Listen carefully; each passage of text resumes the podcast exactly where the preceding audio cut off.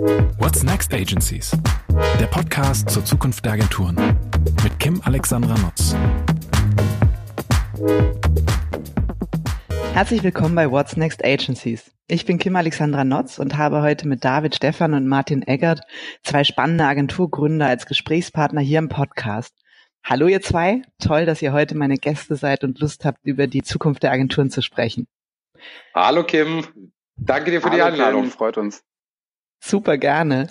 Ähm, ich, was ich besonders spannend finde, es wird ja ähm, immer gesagt und in letzter Zeit immer häufiger, es gebe keine spannenden Neugründungen mehr. Und ähm, ich finde, ihr habt vor ein paar Jahren bewiesen, dass das ein Gerücht ist. Ähm, Im Sommer 2015 habt ihr die Kreativagentur David und Martin in München gegründet. Im Übrigen tendiere ich immer dazu, David und Martin zu sagen. Ich weiß nicht, ob das von euch beabsichtigt war, aber irgendwie klingt es super international.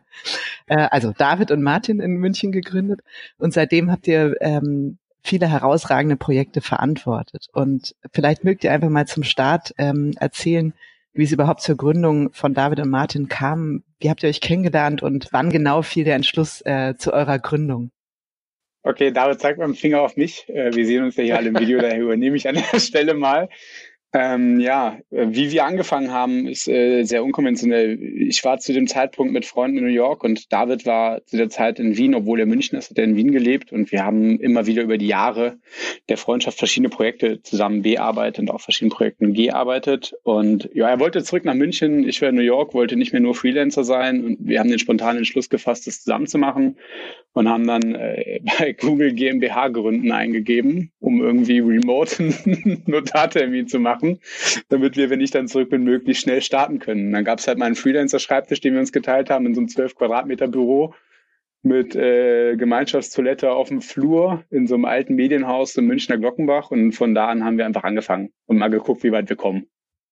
Und euch hat eine Freundschaft Ja, also um das, um das, oder? Ja, wir kennen uns seit äh, 1999, also auch schon ein paar Jahre jetzt. Ähm, haben uns damals, wie das in der heutigen Zeit so ist, wir waren der Zeit ein bisschen voraus beim Computerspielen kennengelernt und, ähm, und da hat sich eine Freundschaft daraus entwickelt und ähm, die haben wir immer aufrechterhalten, haben uns regelmäßig gesehen und uns abgedatet und ähm, ich war ja schon in der Werbung, habe dann zwischenzeitlich andere Ausflüge gemacht und ähm, der Martin kam irgendwann in die Werbung und dann ist irgendwann die Idee entstanden, dass wir zusammenarbeiten. Und ähm, wie Martin schon gesagt hat, ich war zu dem Zeitpunkt in Wien und wollte weg. Und ähm, und es war dann wirklich so, dass ich ihn angerufen habe, gesagt, so, ich bin jetzt auf dem Weg nach München, räum mal deine Couch frei, weil ich habe keine Wohnung. Ähm, meine Anteile an meiner Agentur habe ich gerade abgegeben und wir starten jetzt. Und der Martin war zu dem Zeitpunkt dann eben in New York. Ähm, deswegen hat es ein paar Tage gedauert, bis ich dann auf seine Couch einziehen konnte. Ähm, aber so ging das Ganze los. Wahnsinn. Das heißt, ihr wart zu zweit. Ihr wart sozusagen Gründer und gleichzeitig eure eigenen Mitarbeiter und habt gesagt, komm, lass uns angreifen, lass uns Leute ansprechen, unser Netzwerk nutzen und einfach starten. Ja. ja, rausgehen gehört irgendwie bei uns äh, ganz, ganz stark zur DNA dazu. Wir sind beide irgendwie, ja, aus LAN-Partys wurden Partys, wurden Werbepartys. Das Thema Party war immer dabei, da fühlen wir uns wohl. Wir lernen gerne Leute kennen und versuchen eigentlich in der idealen Welt ähm, mit Leuten zu arbeiten, die man mag. Und wenn du die erstmal in einem privaten Setting, so ist es bei uns, oft kennenlernst und daraus dann Business generierst, dann float das eigentlich ganz gut. Was nicht heißt, dass wir nicht irgendwie auch Rückschläge eingesteckt haben. Aber so war eigentlich immer unser Modus und wir sind einfach rausgegangen und haben versucht, Leute zu treffen und coole Projekte an Land zu ziehen. Mhm. Ich finde das Stichwort, was du gerade gesagt hast, ähm, rauszugehen, ganz interessant. Ähm, als ich mich so ein bisschen mit euch beschäftigt habe und wir ja auch im Zuge des GWA gesprochen haben, ähm, Martin, hast du damals erzählt, weil ihr ja beide so ein bisschen unkonventionellere ähm, äh, Lebensläufe habt oder auch sozusagen eine Entwicklung zu eurer eigenen Agentur und ihr ja eigentlich davor standet, eine Agentur zu gründen, mit der ihr auch wirklich große Ziele habt, war ja so die Idee, hey, wie gehen wir es eigentlich an? Lass uns doch mal Leute fragen, äh, die sich damit auskennen, die das selber schon gemacht haben. Ähm, und ich glaube, Martin, du hast dich dann auf die Reise begeben und hast ein paar ähm, Agenturchefs, Agenturgründer besucht. Ähm, wie hast du das gemacht und was, was haben die dir so mit auf den Weg gegeben? Das war gar nicht nur ich allein, das war noch oft wir beide. Ich war da vielleicht äh, im Zweifel ein bisschen aktiver, einfach weil David sich dann um Ideen und Konzepte gekümmert hat und ich so den, den Laden weiter vorantreiben wollte. Und wir folgen da immer so ein bisschen äh, so für uns zu dem Motto, sei immer der Dümmste im Raum. Mhm. Also einfach umgib dich mit schlaueren Leuten.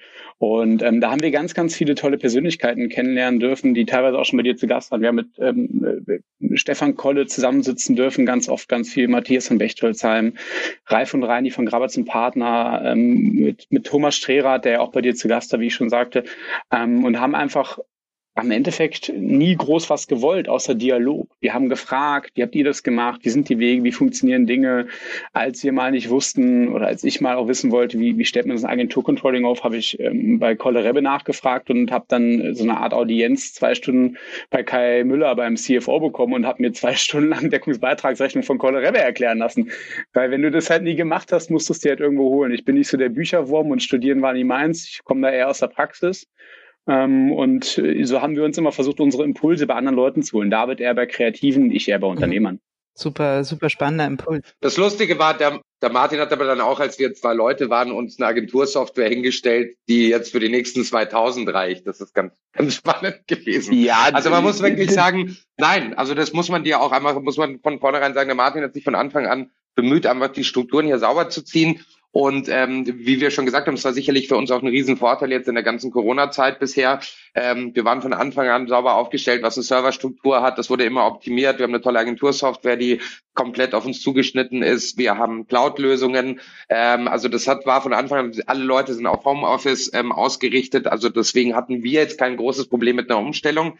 Ähm, und ähm, das war sicherlich sein Verdienst. Also am Anfang und dass er sich damit so intensiv beschäftigt hat. Am Anfang habe ich natürlich auch gedacht, so was will der die ganze Zeit bei irgendwelchen Technikfuzis und dann ist er wieder beim nächsten unterwegs. Und jetzt müssen wir ganz viel Geld bezahlen für eine Software, aber äh, wir können unsere Gehälter nicht anheben. Und am Schluss, am Ende des Tages war das ja vorausschauend und ähm, ja, aber das beschreibt, glaube ich, ganz gut, wie Martin ähm, es gerade gesagt hat, wie wir die Sache angegangen sind. Ja, wir, wir kamen ja aus Agenturen und, und ich habe vor allen Dingen noch deutlich länger in Agenturen gearbeitet, aber wie Martin sagt, wir wurden jetzt nicht in einem System äh, in irgendeiner Weise erzogen. Gab es ja ganz viele, irgendwie die ganzen Springer ähm, Spin-offs, die es dann gab. Und ähm, so haben wir das Ganze irgendwie versucht, dann auch nach unseren Wünschen irgendwie hinzustellen. Also wir wollten halt auch immer unsere Agentur haben und nicht eine Agentur von jemand anders, die wir einfach kopiert haben. Das wäre auch meine Frage gewesen. Hattet ihr irgendwo ein Vorbild, sei es jetzt irgendwie eine Person oder eine Agentur, wo ihr gesagt habt, so wollen wir es machen oder das das wäre cool, wenn wir es für uns ein bisschen anders interpretieren würden, aber so als Basis, als Ausgangspunkt? Weiß ich, ich, ich habe zu wenig von anderen Agenturen innen gesehen, um jetzt sagen zu können, ja, weil wie David gerade meinte, also keiner von uns beiden war irgendwie fünf Jahre bei, keine Ahnung, äh, Kollerebbe, Jung von Matt oder irgendwas. Ich habe mal einen Ausflug gehabt äh, zur Heimat. Da habe ich bestimmt ähm, sehr viel so Habitus aufsaugen können, wie man im Sinne von so auch selbstbewusst mit Kunden umgehen sollte. Ähm, da muss ich sagen, und auch heute, wir hegen noch, pflegen noch einen sehr, sehr intensiven Kontakt zu Matthias von Bechtolzheim, David und ich. Und ähm, das ist sicherlich für, für mich persönlich, und das wird er jetzt gern hören, ich stehe es ihm ungern zu, weil sein Ego dann wächst, aber ja, das jetzt auch schon eine Art äh, Mentor an der Stelle. Und ähm, kreativ am Ende äh, tolle Arbeiten. Da gibt es jetzt sicherlich nicht die eine Agentur. Am Ende geht es uns darum, tolle Ideen und tolle Kreationen zu machen. Ähm, und viele Agenturen haben viele tolle Dinge hervorgebracht, ob das jetzt kulturell ist, äh, infrastrukturell oder auch kreativ. Und am Ende wollen wir es halt auf unserem Style machen. Man muss dazu sagen, also wer uns sicherlich auch sehr stark geprägt hat, war Stefan Kolle, der ähm, der permanent zu uns auch Kontakt gesucht hat, uns wahnsinnig spannend fand, ähm, viel in den Dialog getreten ist, auf den, zu dem wir auch ganz klar hochgeschaut haben, weil er einfach menschlich so ein unglaublich toller Kerl war. Also wirklich eine der nettesten Persönlichkeiten, die wir jemals kennenlernen durften. Ähm, der hat uns viel Einblick gegeben, der hat uns in Projekte reingeholt ähm, und auch, wie er das alles hingestellt hat, mit ähm, seinen ganzen Unterfirmen, den eigenen Produkten, die er entwickelt hat, immer einen anderen Blick auf die Dinge zu haben. Das war schon was, wo ich sagen muss im Nachhinein, ähm, das war wirklich besonders. Ja, und das war auch sein, sein Tod damals hat uns beide sehr, sehr heftig getroffen. Also das war und wir saßen noch zwei Tage vorher mit ihm zusammen in Hamburg und ähm, das war war eine mhm. heftige Nummer. Ja, viele. Ja. Also wirklich ganz, ganz klar, weil er das auch da, ich habe ihn jetzt eben nicht genannt, weil mir irgendwie klar war, dass David ihn dann nennen wird. Ähm, Stefan hat uns echt äh, die Möglichkeit gegeben, irgendwie ganz nah auch an irgendwie ranzurücken und viele Dinge einfach zu verstehen. Wenn wir in Hamburg waren, hat er drei, vier Tage uns ein Büro freiräumen lassen, wo wir sitzen und arbeiten konnten. Und ähm, ich habe äh, ganz viel Zeit mit ihm verbracht, dann auch, weil ich öfter in Hamburg war zur Zeit.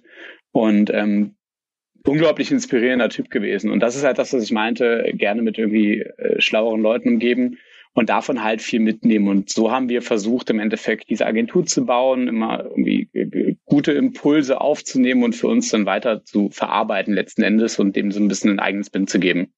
Gab es irgendeinen Ratschlag, an den ihr euch erinnert, wo ihr sagt, der, der war wesentlich für uns oder der hat uns äh, geprägt, gut, dass wir den bekommen haben?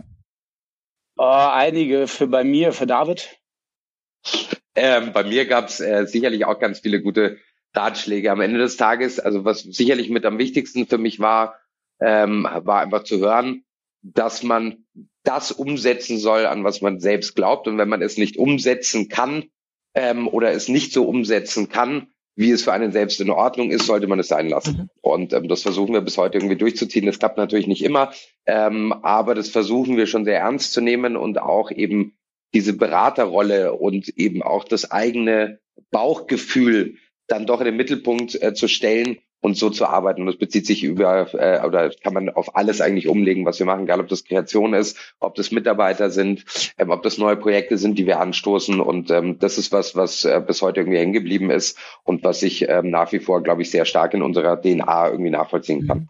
Das nimmt man euch erst sehr stark ab, äh, wenn man sich mit euch beschäftigt oder mit euch spricht, auf jeden Fall. Ich, ich würde nur ergänzen, ähm, was, was mich sehr stark geprägt hat, war meine Aussage auch von einem Agenturchef, dass man auch in der Lage sein muss, unpopuläre Entscheidungen zu treffen. Und das geht ja ganz stark mit dem einher, was David gesagt hat, nur Dinge zu machen, an die man glaubt, auf der einen Seite, aber gleichzeitig halt, das ist dann das, was mich so treibt, auch unternehmerisches Handeln unternehmerische Verantwortung zu tragen. Und man, äh, man kann nie jeden pleasen. So, und es gibt immer Leute, die irgendwie das vielleicht doof finden. Und ähm, unpopuläre Entscheidungen zu treffen, musste ich auch erst lernen. So, und das habe ich immer versucht zu beherzigen, nachdem das mal gesagt wurde. Und jetzt nicht äh, des Selbstzwecks wegen. Es ist jetzt nicht so, dass ich es geil finde, unpopuläre Entscheidungen zu treffen, aber manchmal muss das halt sein. Das ist eine super Steilvorlage ähm, auf ein Thema, ähm, das ich finde, ist euch auch auf den Leib geschneidert, das Thema Haltung. Ne? Es wird ja gerade so super viel ähm, diskutiert, auch äh, für Marken, für Unternehmen und äh, ich glaube für Agenturen gilt es mindestens äh, mindestens genauso auch, äh, weil ihr vorhin den Thomas Strehrath angesprochen hattet, ähm, der ja auch gesagt hat, ne, die Agenturen müssen zurück äh, zu ihrem Selbstbewusstsein finden und ähm, ich finde, dass ihr das äh, sehr sehr häufig auch unter Beweis stellt, wenn man Dinge über euch liest, ne, dann liest man so Adjektive wie extravagant, leidenschaftlich, energiegeladen, unkonventionell und flexibel. Habe ich alle gelesen, habe ich nicht erfunden. Das ist hoffentlich etwas, etwas, was andere über uns sagen. Wir ja, würden uns selber, glaube ich, nicht als extravagant bezeichnen. Ist, äh, aus über 100 okay. Interviews mit euch äh, zusammengestellt, diese Liste. Und äh, deswegen fand ich super spannend. Und lass uns mal über das Thema Haltung sprechen, ähm, weil ihr habt mal gesagt, dass ihr nur Marken betreut, die zu euch und zu eurem Setup passen. Und ich glaube, ihr habt euch ja tatsächlich ja. auch schon mal ähm, von einer Kundenbeziehung wieder gelöst, ähm, als sie sich so entwickelt hat, wie ihr euch das nicht vorgestellt habt. Ähm, was genau bedeutet das Thema Haltung für euch im Agenturalltag, im, äh, wenn es um Pitches, um Neugeschäftsanfragen geht? Also wann spürt man eure Haltung und welche Haltung habt ihr? Fang mal an, Martin. Ich, genau, ich äh, fange mal so mit der grundsätzlichen Perspektive an. Wie David vorhin schon gesagt hat, wir nehmen dieses Beratungsmandat halt total ernst. Und ähm, damit verbunden heißt das in der Konsequenz auch, dass man uns auch ernst nehmen sollte, wenn man uns irgendwie beauftragt. Ähm, ich habe gar nicht irgendwie den Anspruch, so vermessen zu sein, zu sagen, dass sie immer alles besser wissen. Aber wenn jemand der Meinung ist, uns dazu zu holen und dafür am Ende auch viel Geld zu bezahlen, dann sollte er halt auch zuhören. Und das ist so ein grundsätzliches Selbstbewusstsein, mit dem wir erstmal an die Dinge rangehen und wo wir einfach auch dann in den Dialog gehen wollen. Und das muss halt nicht immer, sage ich mal, ähm, da, ja, das ist halt auch nicht, ist auch dieses Thema Pleasen. Ne? Man ist halt dann im Zweifel, wenn man mal irgendwie in Konfrontation geht, inhaltlicher Diskurs kann ja auch was Gutes haben. Und ich glaube nicht, dass herausragende Kreation immer nur dadurch entsteht oder herausragende Strategie immer nur dadurch entsteht, dass man eins zu eins das macht, was der Kunde einem vorgibt, sondern dass man halt auch mal Dinge hinterfragt und vielleicht auch mal einen Finger in eine Wunde legt. Und das ist schon so unser Anspruch, auch an Arbeiten heranzugehen. Und das erfordert dann im Zweifel im Alltag auch Rückgrat oder dann auch Haltung, wenn wir es nennen wollen.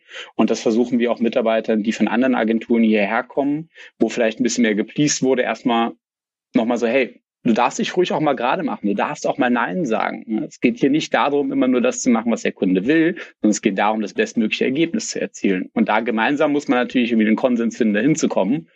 Aber das ist so mal der grundsätzliche Anspruch und damit übergebe ich dann gern an Herrn Stefan. Ja, ergänzen kann man da, glaube ich, nur ganz gut zu sagen. Ähm, für uns ist ja Haltung etwas, was irgendwie von innen herauskommt. Ja, ich habe ein ganz großes Problem, dass wir ja ganz oft auch in diese Haltungsagentur-Ecke gesteckt werden wo man da ganz schnell irgendwie beim Greenwashing ist und, ähm, und da gibt es ganz viele Modelle irgendwie und Agentur-Setups da draußen, die für mich einfach größtenteils nicht glaubwürdig sind. Das würden wir auch nicht sagen. Man muss ja auch sagen, wir sind ja jetzt klar oft, man verortet uns irgendwie mit den Grünen und äh, mit vielen Nachhaltigkeitskampagnen, sozialen Projekten, die wir immer wieder umsetzen. Aber am Ende des Tages wollen wir hier schon eine erfolgreiche Agentur führen und, ähm, und dazu gehört dann auch eben ein sehr diverser Kundenstamm.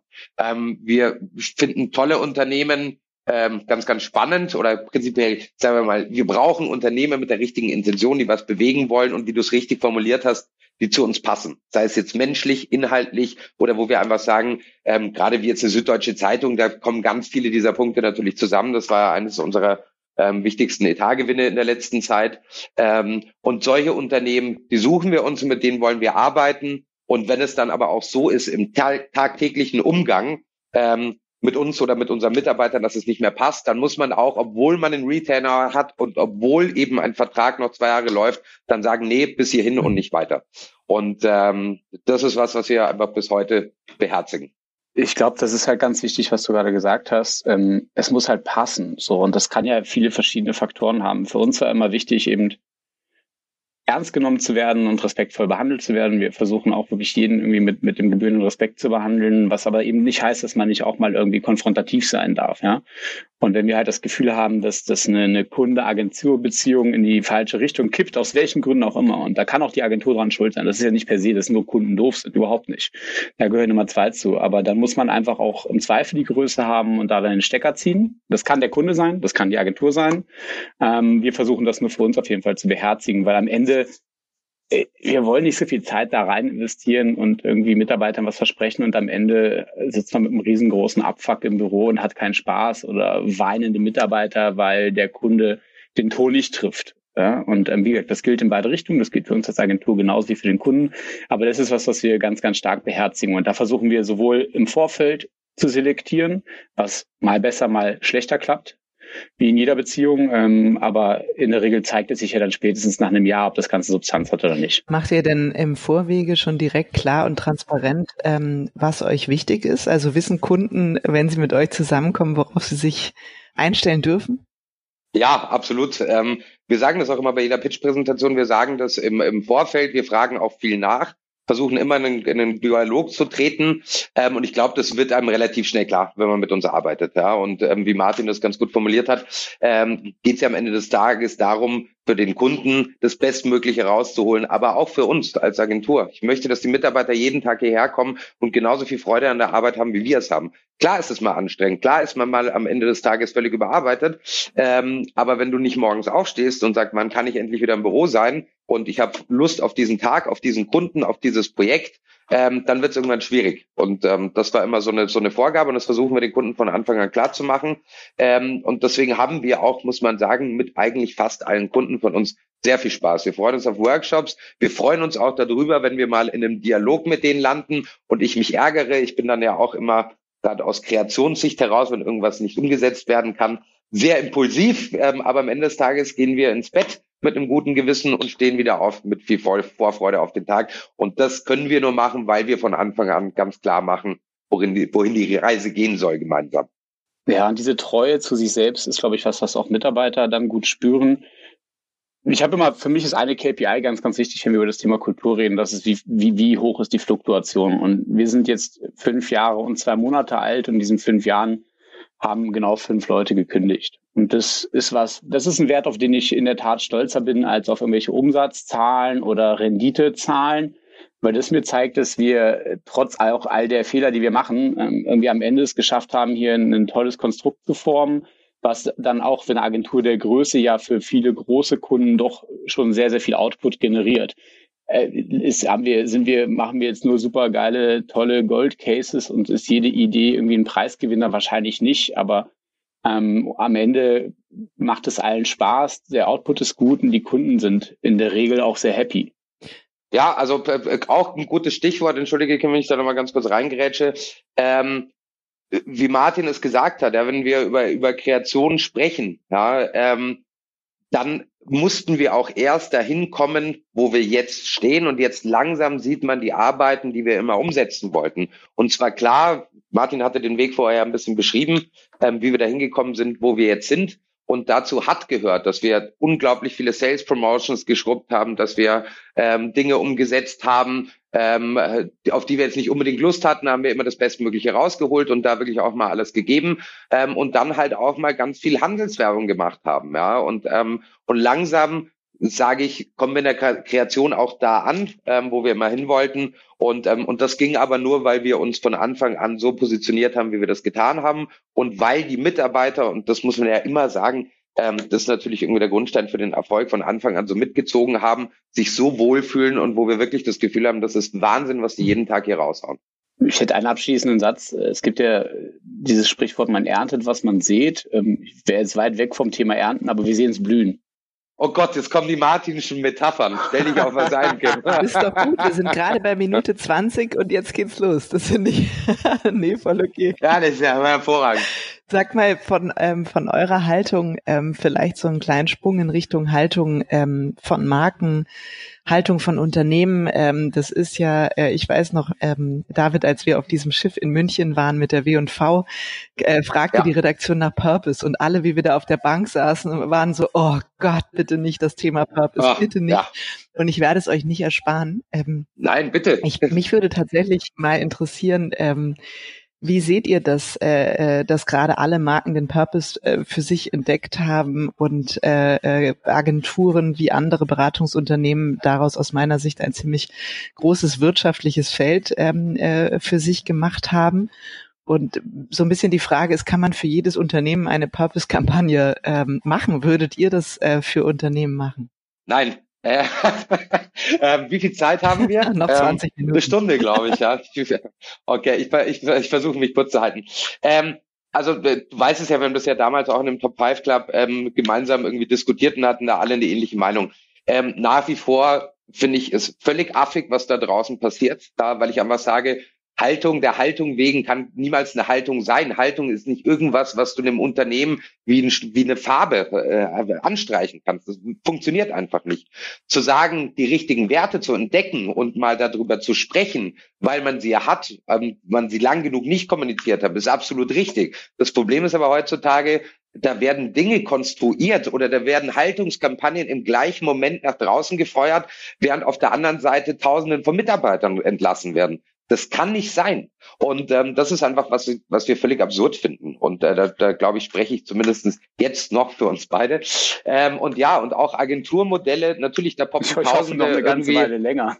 Ja, ja ähm, da, und, und Agenturmodelle, ähm, ja gut, da gibt es ganz viele Beispiele. Wir hatten sehr, sehr gute Freunde aus Hamburg, die jetzt leider ihre Agentur zugesperrt haben, Polycor heißen, die, die wirklich die einzige Agentur in ganz Deutschland ist, zumindestens die, die ich kenne, ähm, die das wirklich ernsthaft umgesetzt hat, gesagt haben, wir arbeiten nur für Marken, die sauber sind, die grün sind, ähm, die eine Haltung haben, die nachhaltig arbeiten. Die haben dann ganz, ganz, ganz tolle Agentur ähm, lange ähm, geführt. Ähm, die haben sich ein bisschen auseinandergelebt und haben in, unterschiedliche Interessen ähm, entwickelt und dementsprechend haben die jetzt beschlossen, das Ganze zuzusperren. Ich bin gespannt, was da irgendwie nachkommt. Das war ganz, ganz toll, was die gemacht haben. Und ansonsten, ja, also man macht die W&V auf. Jede Woche gibt es eine neue Haltungsagentur. Ja. Also das ist, ähm, äh, auch wenn es uns anders äh, wieder mal neulich kommuniziert wurde, gesagt, ja, wir würden uns immer abschätzig über andere Agenturen äußern. Das stimmt nicht, aber ich äußere mich schon und das macht der Martin auch über eben Haltungs, sogenannte Haltungsagenturen, die irgendwie großes Tamtam -Tam machen und sagen, Nachhaltigkeit ist für uns das Allerwichtigste. Und, ähm, und dann wird auf einmal nach dem, nach einem Monat irgendwie der erste globale Etat verkündet und der ist dann Stilkettensägen. Ja, da sage ich bei aller Liebe, was stimmt denn bei euch nicht? Und ähm, ja, und damit, äh, das, das können wir einfach nicht. Das ist, finden wir einfach irgendwie daneben und das muss dann auch nicht sein. Und irgendwie, also zu sagen, man hat eine tolle Einstellung, dann habt halt einfach eine tolle Einstellung. Und wie du halt richtig sagst, Haltung ist etwas, das kommt von innen heraus. Und ähm, ob man das nach außen trägt oder nicht, das muss jeder selbst wissen. Ähm, wenn man sich anders darstellt und nichts anderes ist es ja als jemand anders oder als ein anderes Unternehmen mit einer anderen Haltung, dann ist es ja per se einfach niemals gut. Das ist ja wie wenn du jemanden kennenlernst und der sich versteht und irgendwie über sich erzählt, er sei was weiß ich was. Und äh, du weißt aber ganz genau so, dass das geht nicht eigentlich mit dem einher, was du von der Person irgendwie weißt. Ja, ich glaube, es geht halt einfach immer, ne, wann immer wir auch unterwegs sind, auch als Agentur, aber auch für Marken um Konsequenz ne, und nicht um dieses stetig opportunistische ähm, Verhalten. Und das gilt ja für Agenturen dann auch gleichermaßen, wenn, mich, wenn ich mich einem Thema verschrieben habe und dafür stehe, dann kann ich nicht sagen, des lieben Geldes willen, ach komm, den Etat nehmen wir jetzt noch mit, äh, der füttert uns ein paar zusätzliche Mitarbeiter, weil eigentlich wollen wir ja was ganz anderes machen. Da muss ich halt sehr konsequent sagen, hey, ich mache dann aber auch nur das. Und ich glaube schon, langfristig wird sich das immer rechnen, wenn man, äh, wenn man dann auch tatsächlich bei seinem eigenen Fokus bleibt. Das zeigt ja auch ähm, eure Entwicklung. Aber Konsequenz ist nochmal ein gutes Stichwort. Ähm, ihr habt vorhin auch nochmal so äh, Corona-Pandemie angesprochen. Ähm, und äh, natürlich hat uns als Agentur noch unglaublich stark dieses ganze Thema Remote-Arbeiten, Mobile Office und so weiter umgetrieben. Ähm, Wahrscheinlich wart ihr mit eurer Agentur auch remote, äh, als die richtig harte, heiße Phase war des, äh, des mehrmonatigen Lockdowns. Wie, ähm, wie soll ich sagen, wie konsequent äh, seid ihr mit Blick auf die Zukunft mit diesem Remote-Arbeiten? Ist das für euch ein sinnvolles Modell oder sagt ihr, diese Welle die jetzt gerade geritten wird, dass alle das Remote-Arbeiten äh, feiern und stolz sind, wenn sie morgens eine Hose anziehen. ähm, äh, ist das was äh, aus eurer Sicht, was ihr für erstrebenswert haltet? Also müssen Agenturen da umdenken? Ähm, ich habe da zwei Perspektiven drauf. Ich, es gibt ja einmal die, dass man sagt, ähm, Remote als neues Arbeitsmodell einzuführen. Da wurden jetzt auch im Zweifel ziemlich viele zu gezwungen, ehrlicherweise finde ich, finde ich im Zweifel nur richtig, dass man jetzt dazu gezwungen wird. Das betrifft wahrscheinlich Kunden mehr als Agenturen. Ähm, wie David schon gesagt hat, wir haben den Laden von Anfang an so hingestellt, dass es für uns jetzt mal rein technisch und kulturell irgendwie nie ein Thema war. Jeder kann und darf immer Homeoffice machen. Ironischerweise zieht diese Karte gar keiner. Wir haben auch ähm, nach äh, sieben oder acht Wochen Homeoffice, als dann Gastronomie und alles wieder geöffnet wurde, gesagt, okay, ähm, wer möchte, darf zurückkommen, also auf rein freiwilliger Basis. Und am nächsten Montag waren alle da. Ähm, das bezeichnet, glaube ich, auch dann irgendwie ähm, so dieses Thema, wird oder will das überhaupt angenommen werden. Die Option zu geben, finde ich also grundsätzlich gut. Die Leute sollen es aber selber entscheiden können. Was mich zum zweiten Punkt führt, ich finde es schwierig, wenn ich dann von anderen Geschäftsführern, Agenturen, äh, ob jetzt innerhalb des GWA oder außerhalb des GWA höre, dass man jetzt die Situation als Heilsbringung sieht und sagt, oh cool, wir äh, funktioniert ja super, wir machen das ab jetzt so, dass wir 50 Prozent der Mietfläche kündigen und 50 Prozent der Leute in Rotation kommen und sich jeweils abwechseln. Genau. Der große Treiber dahinter ist, machen wir uns nichts vor, ist so irgendwie äh, Fixkosten runter, bei gleichem Outcome hoch. Das hat ja ich muss jetzt einmal kurz ausführen, das hat ja irgendwie weitere Effekte. Der eine ist, dass jetzt mal rein Arbeitsplatz ergonomisch Mitarbeiter zu Hause mal einen Tag arbeiten können, aber keiner sitzt zu Hause gern die ganze Zeit. Die wenigsten haben in Städten wie Hamburg, München oder Berlin den Raum, den Wohnraum, die Option, das Setup, um wirklich auch gut arbeiten zu können. Das ist das eine. Das andere Thema, was ich aber viel, viel schwieriger finde, ich finde, Agentur, Arbeit ist Teamarbeit und kreative Arbeit passiert ganz, ganz viel von Impulsen, von diesem einen Moment, der da im Raum passiert, wenn man irgendwie eine Pizza isst und äh, von mir aus ein Bier trinkt und irgendwer die Füße auf dem Tisch hat und äh, irgendwer steht an der Wand und malt was auf und alle sagen, ja, genau so, es ist mega geil, mach mal weiter, mach mal weiter. Das geht halt nicht, wenn du mit 15 Avataren in irgendeinem Zoom, Teams, Slack, Hangout, was auch immer, you name it, Call sprichst. Und darum glaube ich, dass das nicht die Perspektive sein kann, als Agentur permanent raumhart zu reduzieren. Vielleicht 10 Prozent äh, würde ich irgendwie sagen, okay, vielleicht doch 20, aber 50, 60, 70 auf gar keinen Fall. Weil die Leute sich ja auch, also über Agenturkultur, da geht es ja auch um Identifizieren mit dem Laden, mit den Kollegen, ein Team zu sein, zusammen abzuhängen. Und ähm, deshalb ist es für uns gar keine Option. Wir würden eher zu viel Raum bezahlen und den Leuten immer die Option geben, als den Raum wegzugeben und die Leute können nicht ins Büro kommen, weil es ist kein Schreibtisch frei. Keine Option. Mhm. Ja, und vor allen Dingen, ähm, es müssen irgendwie Plätze vorhanden sein, wo man sich eben zusammen hinsetzen kann, wo man diskutieren kann. Man braucht Flächen. Ähm, und das sind ja natürlich die ersten, die gekündigt werden. Irgendwie Meetingräume, weiß ich nicht, eben äh, bei uns wäre es die berühmte Bar im Büro, die dann auf einmal weichen müsste, was absolut gar keine Option ist. Ähm, und das ist natürlich schon so was, ähm, wie Martin es richtig gesagt hat. Ähm, das merken wir schon auch. Die Produktivität zieht jetzt wieder brutal an seitdem die Leute wieder im Büro sind. Deswegen hoffen wir, dass, sie, dass die Leute da draußen so schlau sind und alles dafür tun, dass es keine zweite Welle gibt, ähm, weil wir schon gemerkt haben, das war ein riesiger Kraftakt. Wir haben noch viel mehr gearbeitet als davor, weil du brauchst einfach länger an Abstimmungen. Du kannst nicht mal schnell irgendwo hingehen und sagen, wollen wir über das Layout drüber schauen oder wollen wir über die Idee diskutieren. Ähm, das ist schon, das ist natürlich auch ein anderes Arbeiten. Wird sich das langfristig komplett umstellen? Nein, glauben wir nicht. Ähm, wird sich einiges verändern? Ja, glauben wir schon. Und es ist ja auch gut zu sagen, wie wir jetzt auch. Wir können jetzt mal irgendwie uns irgendwie anschauen. Es ist zur Normalität geworden, dass man sich mal technisch schnell verbinden kann. Es ist deutlich angenehmer, als einfach nur zu telefonieren. Ähm, und es hat ganz, ganz viele tolle Vorteile. Ich glaube aber auch, dass das langfristig zu ziemlich schlechten wirtschaftlichen Konsequenzen, vor allen Dingen auch auf Kundenseite führen wird, weil wir wissen ja alle noch nicht, was das eben mit einer Produktivität in den Firmen macht. Das sind jetzt irgendwie eigene Kurzzeit- oder subjektive Kurzzeiterfahrungen, die wir, die wir jetzt bewerten können. Aber wie, wie wird das denn sein in zwei, drei Jahren, wenn die Leute nicht mehr zusammensitzen? Haben die dann den gleichen Output oder nicht? Sind die Etats dann noch so groß? Ähm, viele sagen ja dann auch, ja, wenn man irgendwo ist, ähm, kann man sich ja inspirieren lassen, aber die Realität schaut ja meistens anders aus, wie Martin das sagt. Da sind dann irgendwie die Kinder zu Hause und ähm, und die werden umsorgt wollen und die sind laut und ähm, man hat wenig Ruhe, da denn nicht jeder irgendwie in einem riesigen Garten wohnt alleine und kann sich da raussetzen und ins Grüne schauen. Ja, das, ist, das ist eine schöne romantische Vorstellung, aber ich glaube, die entspricht nicht der Realität. Ja, vor allem das Thema Produktivität, was du gerade ansprichst, David. Ähm, also ich, ich höre von den wenigsten, die sagen, boah, ich bin super produktiv im Homeoffice. Also alle, die ich spreche, sagen, ich bin mega frustriert, weil meine Firma ist noch bis Ende des Jahres im Homeoffice. Ähm, ich habe Rückenschmerzen, weil ich kann in dem Stuhl nicht sitzen, aber die Firma zahlt mir irgendwie den Stuhl nicht. Und eigentlich sitzen wir zu dritt in der Küche, weil wir haben kein Arbeitszimmer. Also ich höre von keinem, der sagt, es ist mega geil. Außer die, ähm, und die gibt's natürlich auch, die eh so, naja, Arbeit eher als Mittel zum Geld reinsehen und das nicht aus Passion treiben. Jetzt sind wir natürlich wahrscheinlich schlechte Referenzen, weil wir total Überzeugungstäter sind und hier auch versuchen, einen Laden ähm, zu formen aus Menschen, die etwas nachgehen zuallererst mal, was ihnen extrem viel Spaß macht. Weil unser Motto immer war, zuallererst musst du Spaß in etwas haben. Wenn du Spaß in etwas hast, wirst du gut in etwas. Und wenn du gut in etwas bist, kommt der Rest von allein.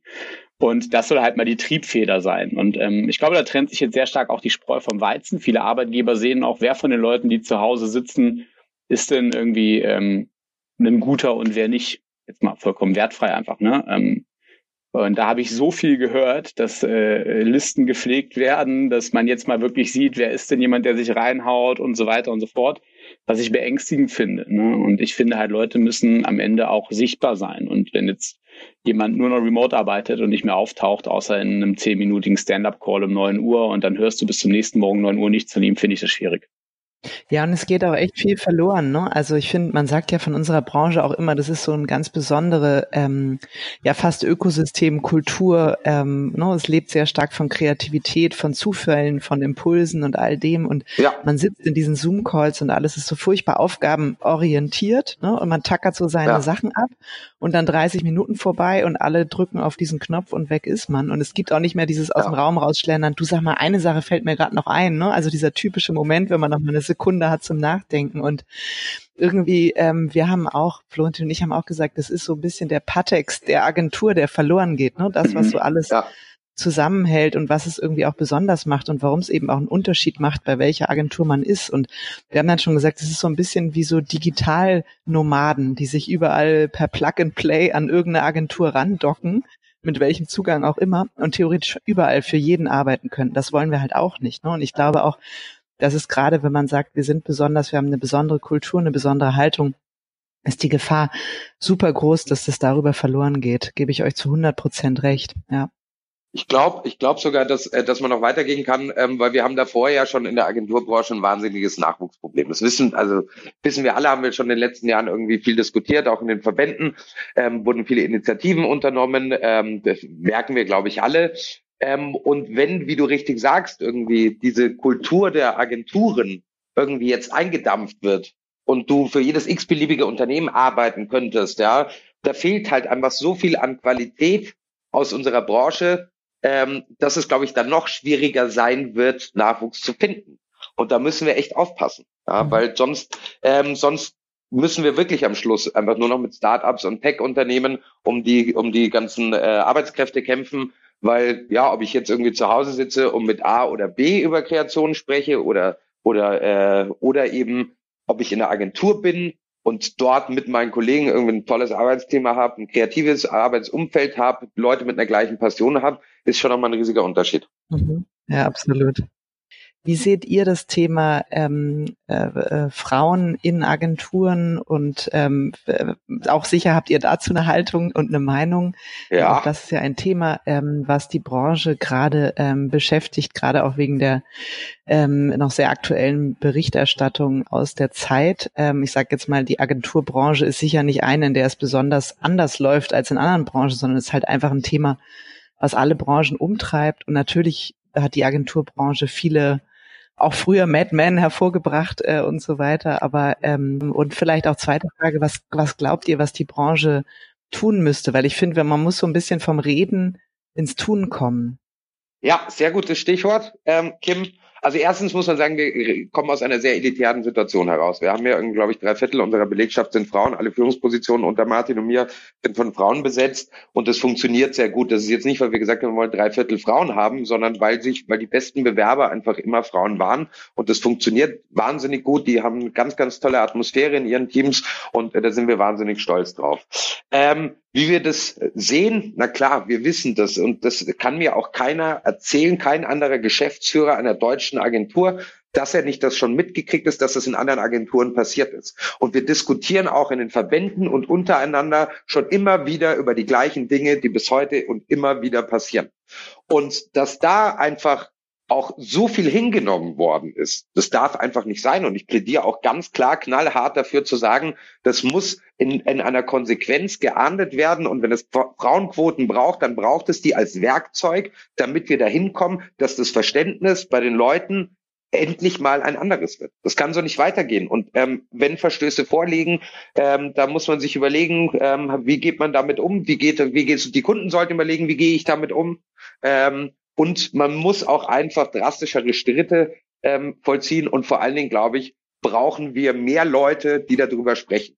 Ich habe gestern auch wieder auf Facebook, ähm, du weißt es ja auch, Kim, ich bin da äh, sehr diskussionsfreudig und äh, gerade wenn es um Politik geht, ähm, wieder Diskussionen geführt, wo ich gesagt habe, wo wieder mir vorgeworfen wurde, dass ich ja ähm, äh, zu allem äh, eine politische Meinung haben muss. Da habe ich gesagt, nee, ich sehe es umgekehrt. Umgekehrt ist und werde ich heute auch noch mit dem Herrn auch noch mal ausdiskutieren. Ähm, weil ich der Meinung bin, ganz viele ducken sich weg. Sie sagen zu dem Thema nichts. Schau dir mal an, wer äußert sich denn jetzt gerade irgendwie in einer W&V, in einem Horizont? Wie viele Männer sind denn das, die da drüber sprechen? Fast keiner. Es sind fast nur Frauen.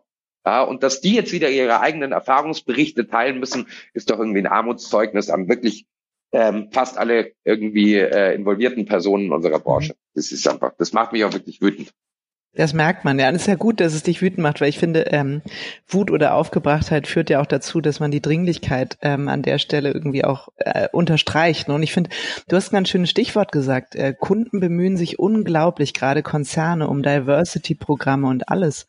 Vielleicht muss dann einfach auch der Druck an der Stelle mal von der Kundenseite kommen, ja, dass äh, die Agenturen merken, ja unsere Kunden ähm, werden, werden das richtig scheiße finden und werden möglicherweise auch Konsequenzen daraus ziehen.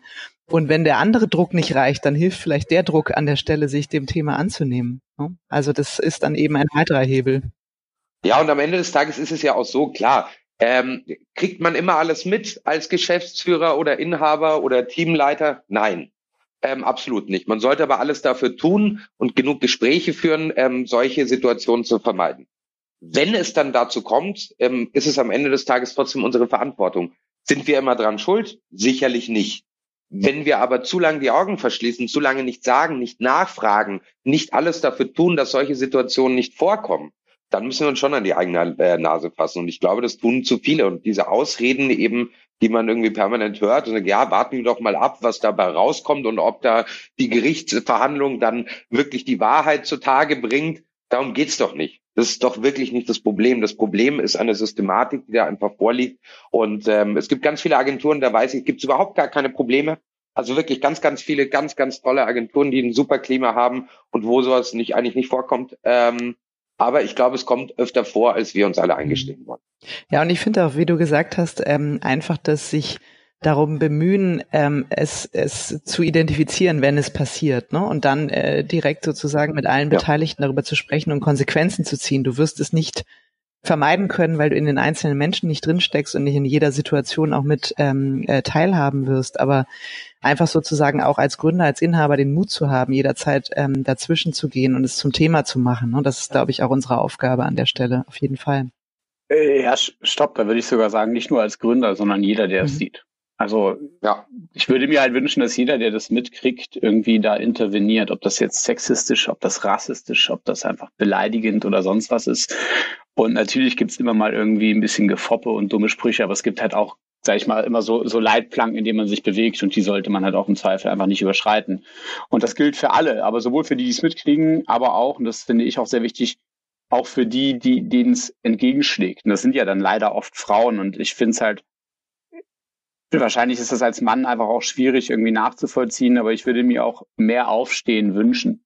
So, um und nicht ja. irgendwie Monate, Jahre später, ja, ich auch anprangern. Ja, gut, aber gut, warte mal, man muss schon dazu sagen, das ist natürlich auch wieder ein Problem. Wieso ist es denn so? Weil wahrscheinlich auch nicht diese Kultur des Zuhörens geschaffen worden ist, weil die Frauen wahrscheinlich in der Situation nicht das Gefühl haben, mit ihrem Chef darüber sprechen zu können. Und das ist ja schon dann ein Kulturproblem. Und da sind wir ja dann mhm. schuld dran. Ja, ich glaube, bei uns wäre es anders. Ich glaube, bei uns, wenn irgend so ein Vorfall passiert, steht diejenige Mitarbeiterin oder derjenige bei uns im Büro und mhm. spricht mit uns. Und, ähm, und deswegen ja. kam dann ein MeToo irgendwann, ja, ähm, weil eben genau diese Strukturen festgefahren sind, weil man Konsequenzen in irgendeiner Weise befürchtet hat. Und, ähm, und genau das gilt es eben zu vermeiden. Und das ist einfach wirklich auch wieder eine Haltungsfrage und das ist irgendwie auch wieder eine Frage des Klimas und der Kultur, die man irgendwie jeden Tag vorlebt. Deswegen mehr miteinander sprechen und die Leute auch den Raum lassen. Ich glaube auch unbedingt ähm, eben ein Thema, ne, dem man sich auch so grundsätzliche Art annehmen muss. Und ähm, Martin, ich bin auch froh. Ich glaube, wir werden das ja im GWA sicher irgendwie auch stark vertiefen ähm, und und das Thema diskutieren, aber eben nicht nur drüber reden, sondern auch überlegen, was sind jetzt wirklich konkrete Dinge, die die Branche da auch ähm, verändern muss. Sag mal, wir sind äh, jetzt sehr äh, unterschiedliche Herausforderungen ähm, schon durchlaufen. Ne? Wir haben über das Thema Haltung gesprochen, ähm, über das Thema, was ist eigentlich die Zukunft des Arbeitens in Agenturen, äh, über das, ähm, äh, das Diversity-Thema und auch Problem, ne, was es mit sich bringt. Ähm, was seht ihr denn so? Wir sprechen ja auch über die Transformation der Branche und ihr habt es jetzt vielleicht auch als ähm, noch jüngere Kreativagentur ein bisschen leichter, weil nicht so viel verkrustet, eingefahren, immer weiter draufgebaut wurde, sondern ihr das so ein bisschen grüne Wiese mäßig denken könnt. Hm, was glaubt ihr sind so die größten ähm, Dinge, äh, die die Transformation von Agenturen betreffen? Also wo sollten Agenturen unbedingt ran äh, drauf gucken? Ähm, welche Facetten gehören für euch noch dazu? Oh,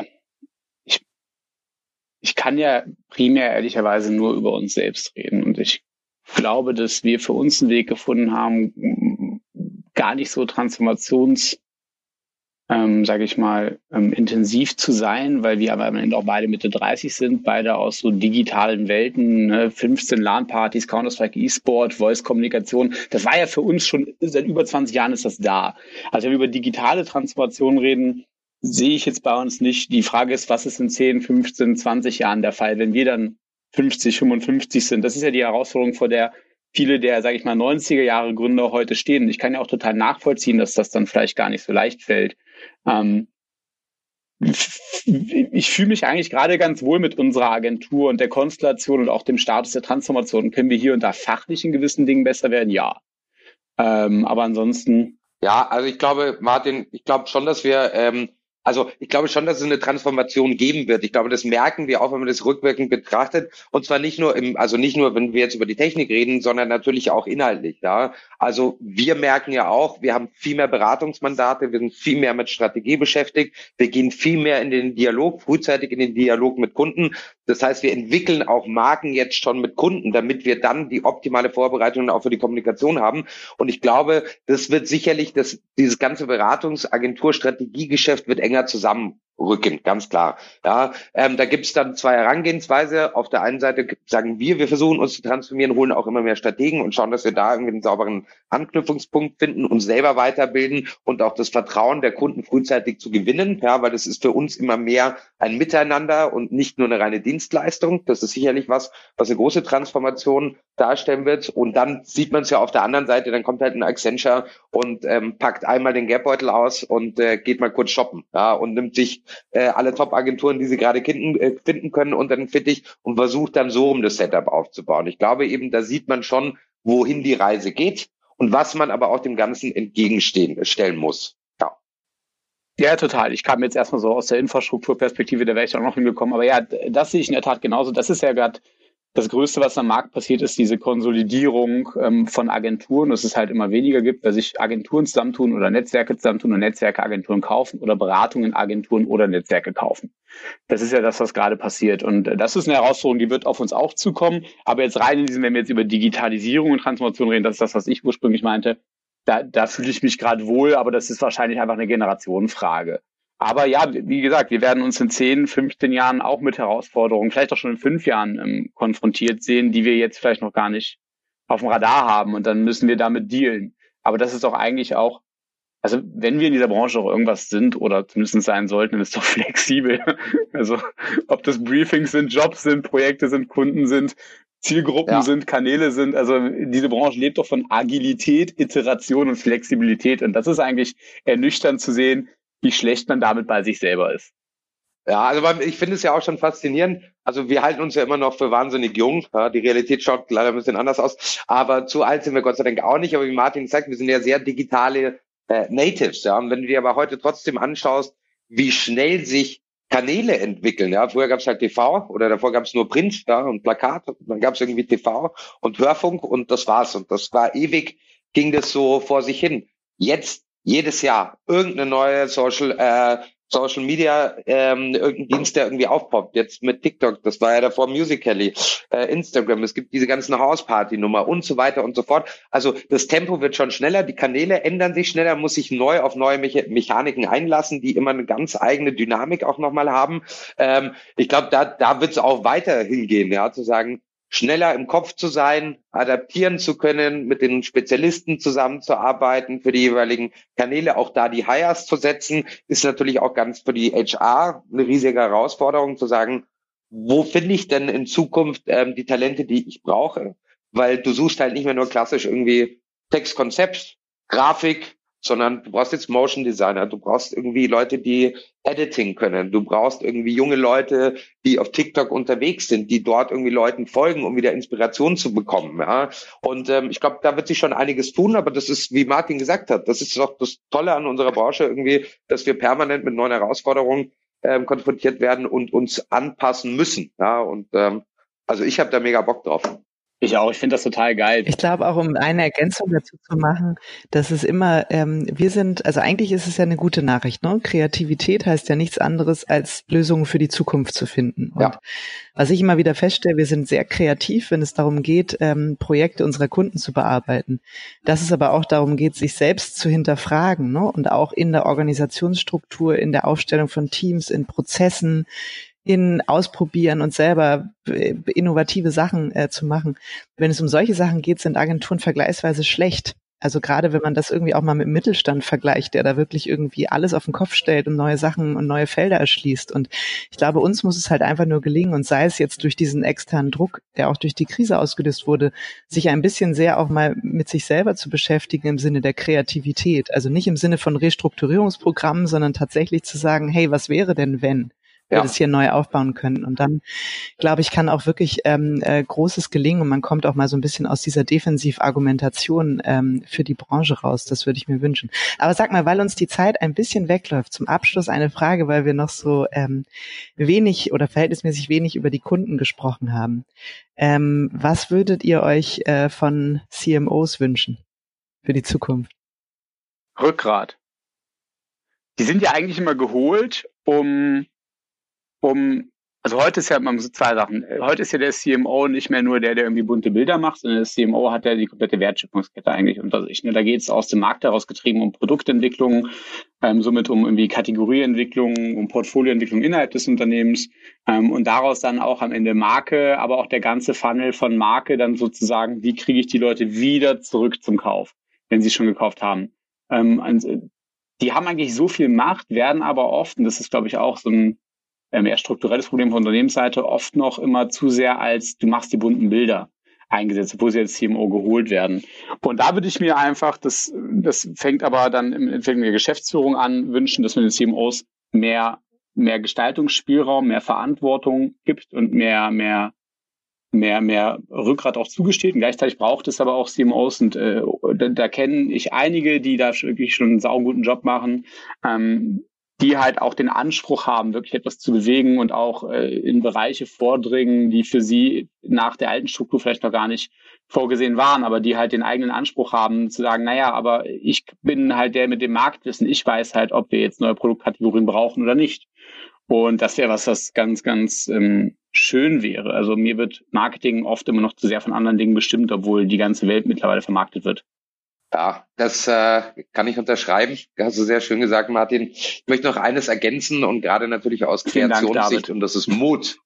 Gerne, gerne. Aber ich würde, äh, äh, wie gesagt, ich würde gerne noch sagen, ähm, Rückgrat ist das eine, was sie aber auch brauchen, ist Mut. Ja? Mut auch mal auf eine Agentur zu hören, Mut auf ihre eigenen Mitarbeiter zu hören, aufs eigene Bauchgefühl zu hören, ähm, Mut, wenn es um Kampagnen geht. Ja, wir sprechen über Disruption und am Ende des Tages müssen wir alle immer wieder dafür kämpfen, um, um tolle Kreationen irgendwie auf den Boden kriegen zu können. Ähm, das sind wir alle gewöhnt, äh, gewohnt und das machen wir auch weiterhin so. Ähm, aber ich würde mir einfach ein bisschen mehr Mut wünschen. Ein wunderbares äh, Schlusswort.